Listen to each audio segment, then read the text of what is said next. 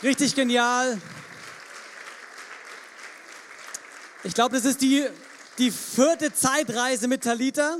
Ich wünsche mir noch many more, noch viele mehr Zeitreisen. Äh, mal schauen, wo wir nächstes Jahr hinreisen, ob wir noch weiter reisen mit Familiengottesdienst oder nicht. Yes. Meine Brille bin drauf. Das ist echt cool mit dieser Brille, oder? Ähm, ich finde die echt spitze, aber ich muss sie dann doch absetzen. Yes. Ja, David und Goliath, was für eine krasse Geschichte, eine sehr bekannte Geschichte. Ähm, die meisten kennen diese Story von David und Goliath, diesem kleinen Hirtenjungen und diesem großen Riesen. Aber eine Geschichte, die genau richtig zu unserem Mega-Familiengottesdienst passt, oder? Mega heißt groß, Goliath war groß und von dem her ist es genau die richtige Geschichte. Und das ist eine Geschichte, wo man richtig viel lernen kann. Deswegen nehmt euch mal die 10, 15 Minuten Zeit mit mir und lernt aus dieser Geschichte, okay? Kinder und Erwachsene, wir können alle daraus was lernen. Okay, David und Goliath, ähm, richtig krass, diese Größenverhältnisse zu sehen. Die Talita hat es ja schon gezeigt, drei Meter hoch, ähm, also ein richtig großer Kerl. Und da ich keinen drei Meter Mann gefunden habe, um euch das zu zeigen, wie das ausschaut, habe ich einen gefunden, der ist zumindest 1,93. Und Nico, komm auf die Bühne. Ähm, unser Professor Nico, unser Lobpreisleiter Nico, ähm, Nico der Tausendsasser. Ist er da? Ja, Okay, er braucht einen Applaus, er traut sich noch nicht so richtig. Komm nach vorne, Nico.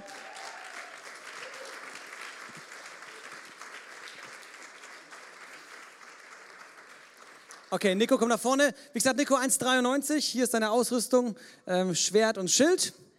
Ja, ja, furchteinflößend dieses Schild, oder? Und dieses äh, Riesenschwert, äh, Riesending. Also Nico 1,93. Und ich habe meine Mathe, äh, meine Mathe, ähm, mein Mathewissen bemüht und ich habe mal das mal runtergerechnet. Ne? Also 1,93 ist dann quasi drei Meter und was ist dann quasi der David?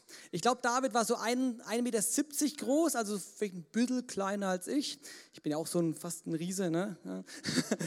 Und David war ja so ein Teenager wahrscheinlich, so 15, 16 Jahre, deswegen sag mal 1,70. Und ich habe dann mein Mathe-Genie äh, angestrengt und es würde heißen, im Vergleich zu Nikolai war dann ähm, David 1,12 Meter groß. Ich habe lange gesucht, wer ist ungefähr 1,12 Meter groß und bin auf meine Emmy gestoßen. Emmy, komm mal nach vorne, um die Größenverhältnisse darzustellen.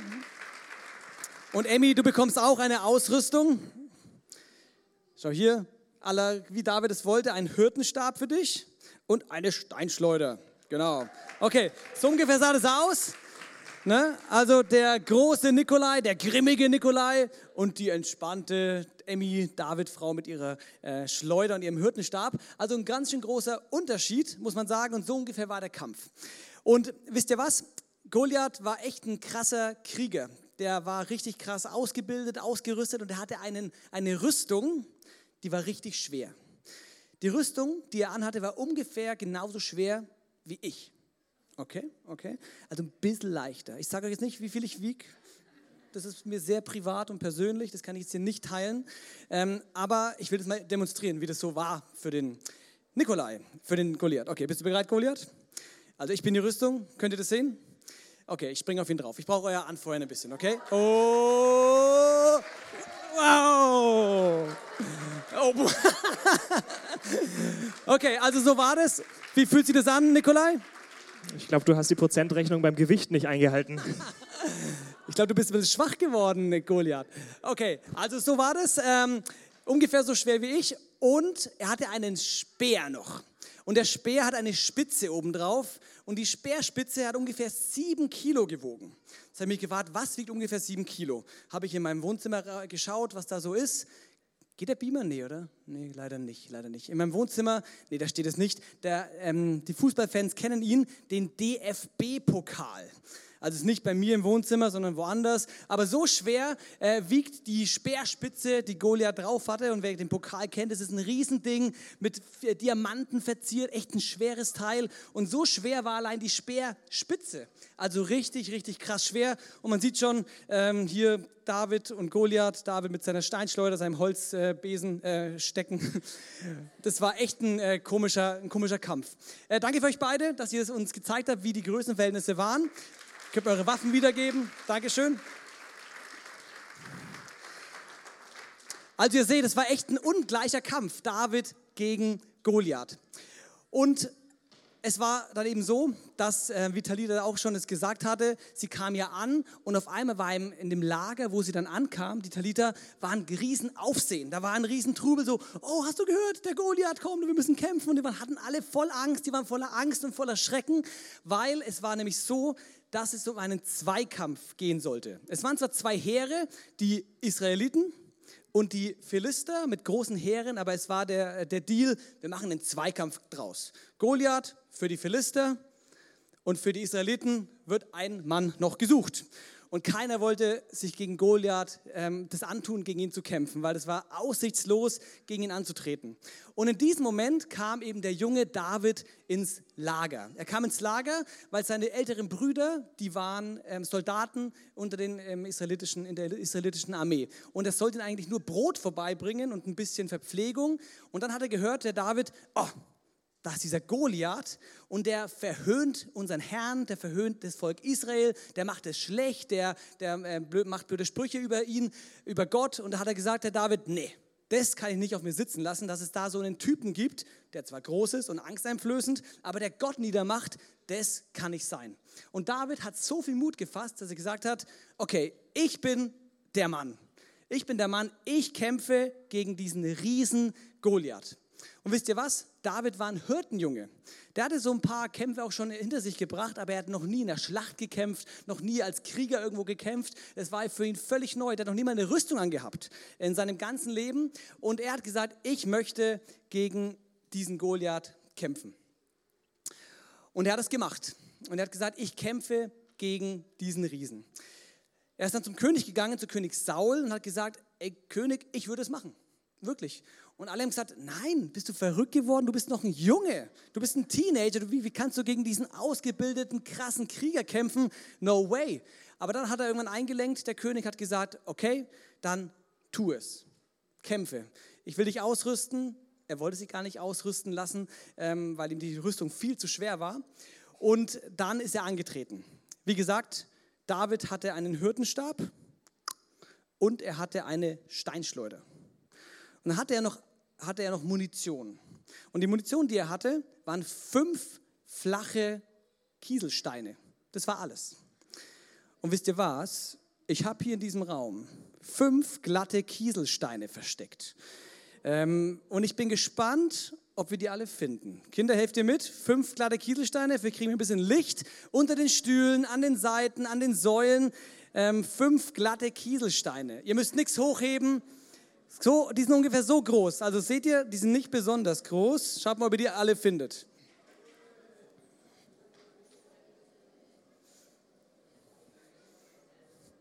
Oh, haben wir schon einen? Okay, den ersten haben wir. Super, einwandfrei.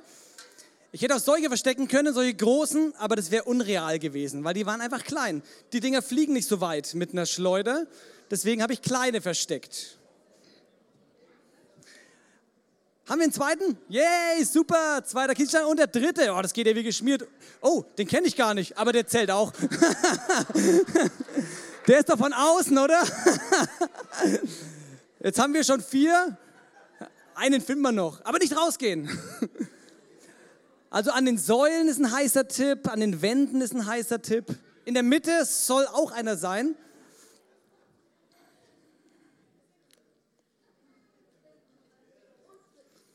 Okay, und der fünfte. Wir haben alle fünf. Sehr gut, gute Arbeit. Ihr dürft wieder vorkommen, Kinder, wenn ihr wollt. Und dann gehen wir in der Geschichte weiter. Danke fürs Suchen, weil das war die Munition. Er hatte fünf Kieselsteine. Und wisst ihr was? David hat nur einen einzigen Schuss gebraucht. Der erste Schuss hat gesessen und wie wir es gerade gesehen haben, ist Goliath besiegt worden, ist umgekippt und das Volk Israel hat den Kampf gewonnen. Die Philister wurden in die Flucht geschlagen und Israel hat gewonnen. Genau, setzt euch gerne nochmal vorne hin. Ja, jetzt, jetzt die Frage, was können wir aus dieser Geschichte lernen?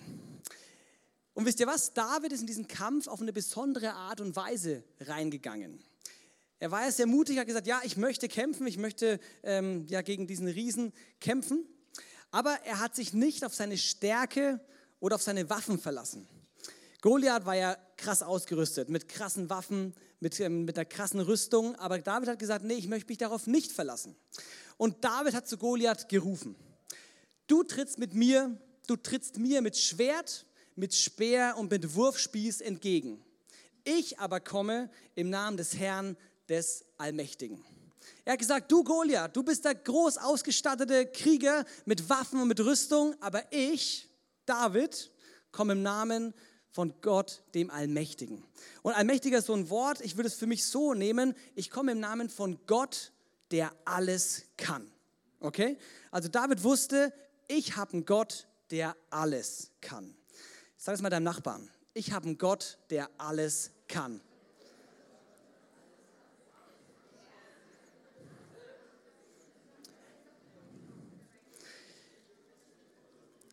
Und ich glaube, das war so ein Schlüssel, weil wenn er auf seine, auf seine Waffen geschaut hätte, hätte er ziemlich in die Röhre geschaut. Ne? So, eine olle, äh, so eine olle Schleuder und ein Stab. Wenn er auf die Waffen geschaut hätte, wäre der nie so mutig gewesen. Aber er wusste tief im Herzen, ich gehe mit einem Gott, der alles kann. Das war, glaube ich, ein großer Schlüssel, dass er das wusste. Und David hat dann am Ende sogar gerufen, hört gut zu, er hat zu Goliath gerufen, heute wird der Herr dich besiegen.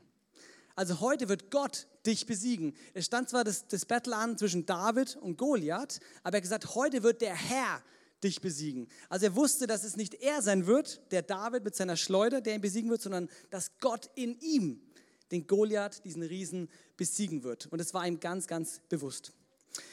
Was war noch so besonders an David? David war ein genialer Mann in der Bibel. Und David, wisst ihr was, war der größte und bedeutendste König den Israel je bekommen hatte. In dieser Geschichte war er noch der Hirtenjunge David, aber er wurde auserwählt, dass er irgendwann König wird über Israel. Und dieses Auswahlprozedere ging folgendermaßen. Es gab einen Propheten, der hieß Samuel. Und Samuel ist in eine Stadt gegangen zu einer Familie, wo der Papa der Isai war. Sagt mal Isai. Okay, nochmal mit dem Beat. Isai. Hört sich gut. Wollen wir es mal als Lied machen? Nee, das, ich bin nicht so musikalisch. Aber Isai war auf jeden Fall ein cooler, äh, cooler Name. Und dieser Isai hatte Söhne, viele Söhne. Sieben oder acht, das kann man gar nicht genau rauskriegen. Und ähm, Samuel sagte zu Isai, bring mal all deine Söhne, weil einer von denen soll der neue König von Israel werden. Und es kamen die Söhne, ne, große, starke Männer, kräftige Männer, im Kampf erprobte Männer. Und ähm, Samuel sagte, nee, der ist es nicht. Nee, der ist es auch nicht. Und der auch nicht, und der auch nicht, und der auch nicht. Und keiner von den Söhnen war der neue König. Und Samuel war so ein bisschen, hä, aber einer von deinen Söhnen muss der neue König werden. Aber ich habe ich alle durch. Isai, hat er dann gesagt. Isai. Sind es wirklich alle Söhne? Er hat gesagt, naja, also einen habe ich schon noch. Der ist auf dem Feld gerade und hütet die Schafe. Aber der ist es sicher nicht, weil der ist klein, und naja, du weißt ja. Und da sagte Samuel, na, bring den trotzdem mal her. Und dann kam dieser Hirtenjunge. Und das war David. Wie gesagt, ein ganz unscheinbarer junger Mann. Zwar ein hübscher junger Mann, aber sehr unscheinbar. Und keiner hätte gedacht, dass in ihm etwas ganz Besonderes steckt. Und dann hat er gesagt, dieser Samuel, David, dein letzter, dein jüngster Sohn, das soll der neue König werden. Alle waren erstaunt, oh krass, wie kann das sein? Und dann hat ähm, Samuel ihn zum nächsten König gesalbt. Und warum war es gerade der, äh, der David? Warum war es gerade der Letzte? Wieso war es nicht der starke Erstgeborene oder der, der Zweitgeborene, der auch richtig stark war? Wieso war es denn der Letzte, der David, der Kleinste? Und wir lesen in der Bibel, der Herr entscheidet nicht nach den Maßstäben der Menschen. Der Mensch urteilt nach dem, was er sieht. Und was wir sehen, ist oft Stärke, Erfolge, was man schon geschafft hat, wo man gut drin ist, wo man einfach schon gut ausgebildet ist. Aber Gott urteilt nicht nach dem, was ein Mensch urteilen würde. Und jetzt kommt's, denn der Herr sieht ins Herz. Und er hat diese ganzen Söhne angeschaut und hat gemerkt, beim David, da ist das Herz einfach am richtigen Fleck. Und David wird als ein Mann bezeichnet nach dem Herzen Gottes ein Mann nach dem Herzen Gottes. Und das war der springende Punkt, warum David zum König ähm, gesalbt worden ist, weil er ähm, ein Mann nach dem Herzen Gottes war. Das ist ein schöner Satz, ein Mann nach dem Herzen Gottes sein. Ich habe mir überlegt, was heißt es eigentlich? ein Mann nach dem Herzen Gottes sein. Hört sich sehr schön an, aber was bedeutet es? Und ich habe ich, ich es für mich so genommen, dass David ein Mann war, ein Mensch, bei dem das Innerste leuchtet. Ein Mensch, bei dem das Innerste leuchtet. Weil das Herz ist nicht nur ein Organ hier drin. Das Herz ist quasi der Ursprung allen Lebens. Das ist das Innerste von deinen Gefühlen, von deinen Gedanken, von dem, wer du bist, dein Charakter, deine Persönlichkeit, ähm, wie, wie du hilfsbereit bist, wie du freundlich bist, wie du gnädig bist. Das ist dein Innerstes. Und David hat, war ein Mann, dessen Innerstes geleuchtet hat. Das war für mich der zweite Punkt. Der erste Punkt war, David wusste, dass der Gott, der alles kann, bei ihm ist. Und David war ein Mann, dessen Innerstes geleuchtet hat. Und das sind für mich zwei wichtige Punkte, die wir von David lernen können. Ja, David ist in die Schlacht gezogen und hat einen drei Meter Riesen niedergestreckt. Ähm, wer von euch hat schon mal einen drei Meter großen Riesen niedergestreckt?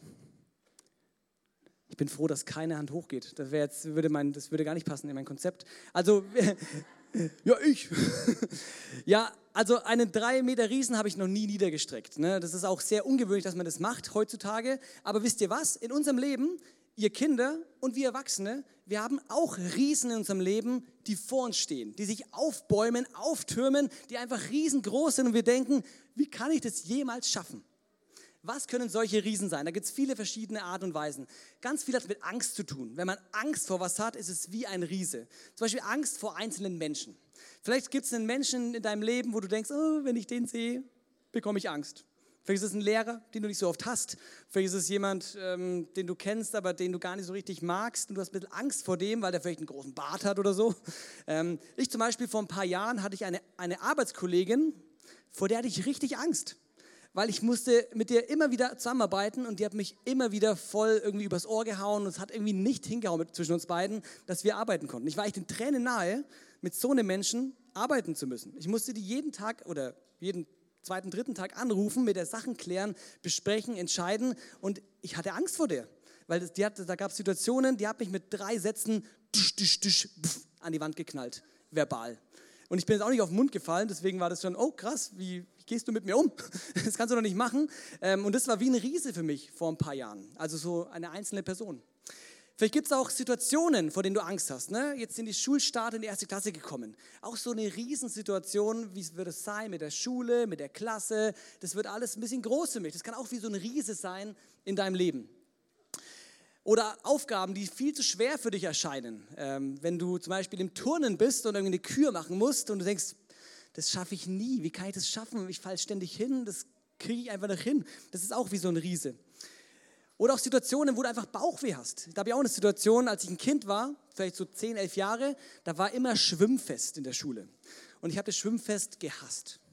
Also, ne, ich bin recht sportlich, aber Schwimmen war nie so mein Ding. Und dann hieß es, okay, in sechs Wochen ist Schwimmfest, dann müssen wir wieder ein paar Bahnen schwimmen, los geht's. Und alle so, okay, Schwimmfest. Und ich so, nein, ich möchte nicht schwimmen. Ich schaue aus wie eine Ente, die untergeht beim Schwimmen.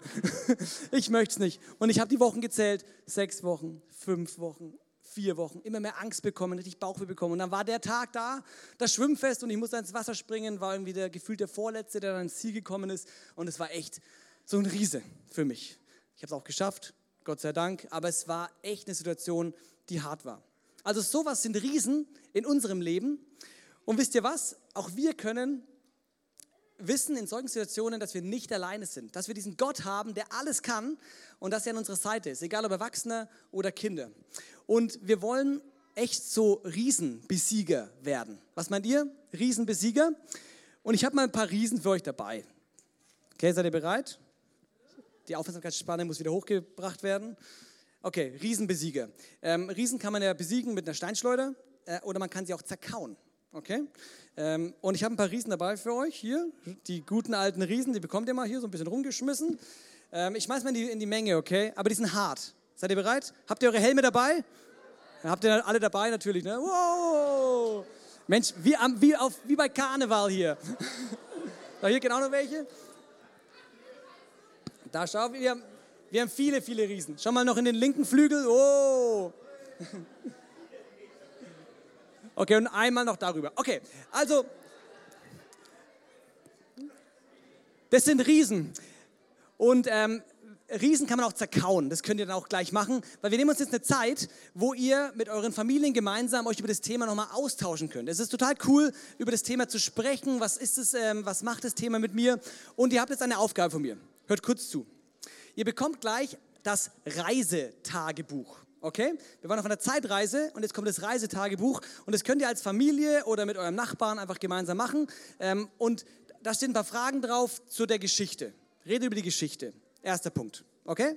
Rede über die Geschichte. Zweiter Punkt. Tauscht euch aus, welche Riesen ihr in eurem Leben schon besiegt habt. Okay? Welche Riesen habt ihr schon besiegt? Ich habe so ein paar Beispiele genannt aus meinem Leben. Und dann als dritten Punkt überlegt, vor welchen Riesen steht ihr gerade? Und dann betet dafür, dass ihr wisst, dass Gott, der alles kann, mit euch diesen Riesen besiegen kann. Es ist cool, wenn ihr Eltern eure Kinder segnet in das hinein, wenn sie euch eine Herausforderung erzählen, dann äh, nimm, lasst uns Gott damit reinnehmen. Also, Reisetagebuch durchmachen und dann über besiegte Riesen sprechen und Riesen, die vor uns stehen. Ist es verständlich, meine Damen und Herren? Okay, super. Ihr habt dafür ein paar Minuten Zeit. Die Reisetagebücher gehen rum und danach äh, gehen wir noch in ein gemeinsames Lied.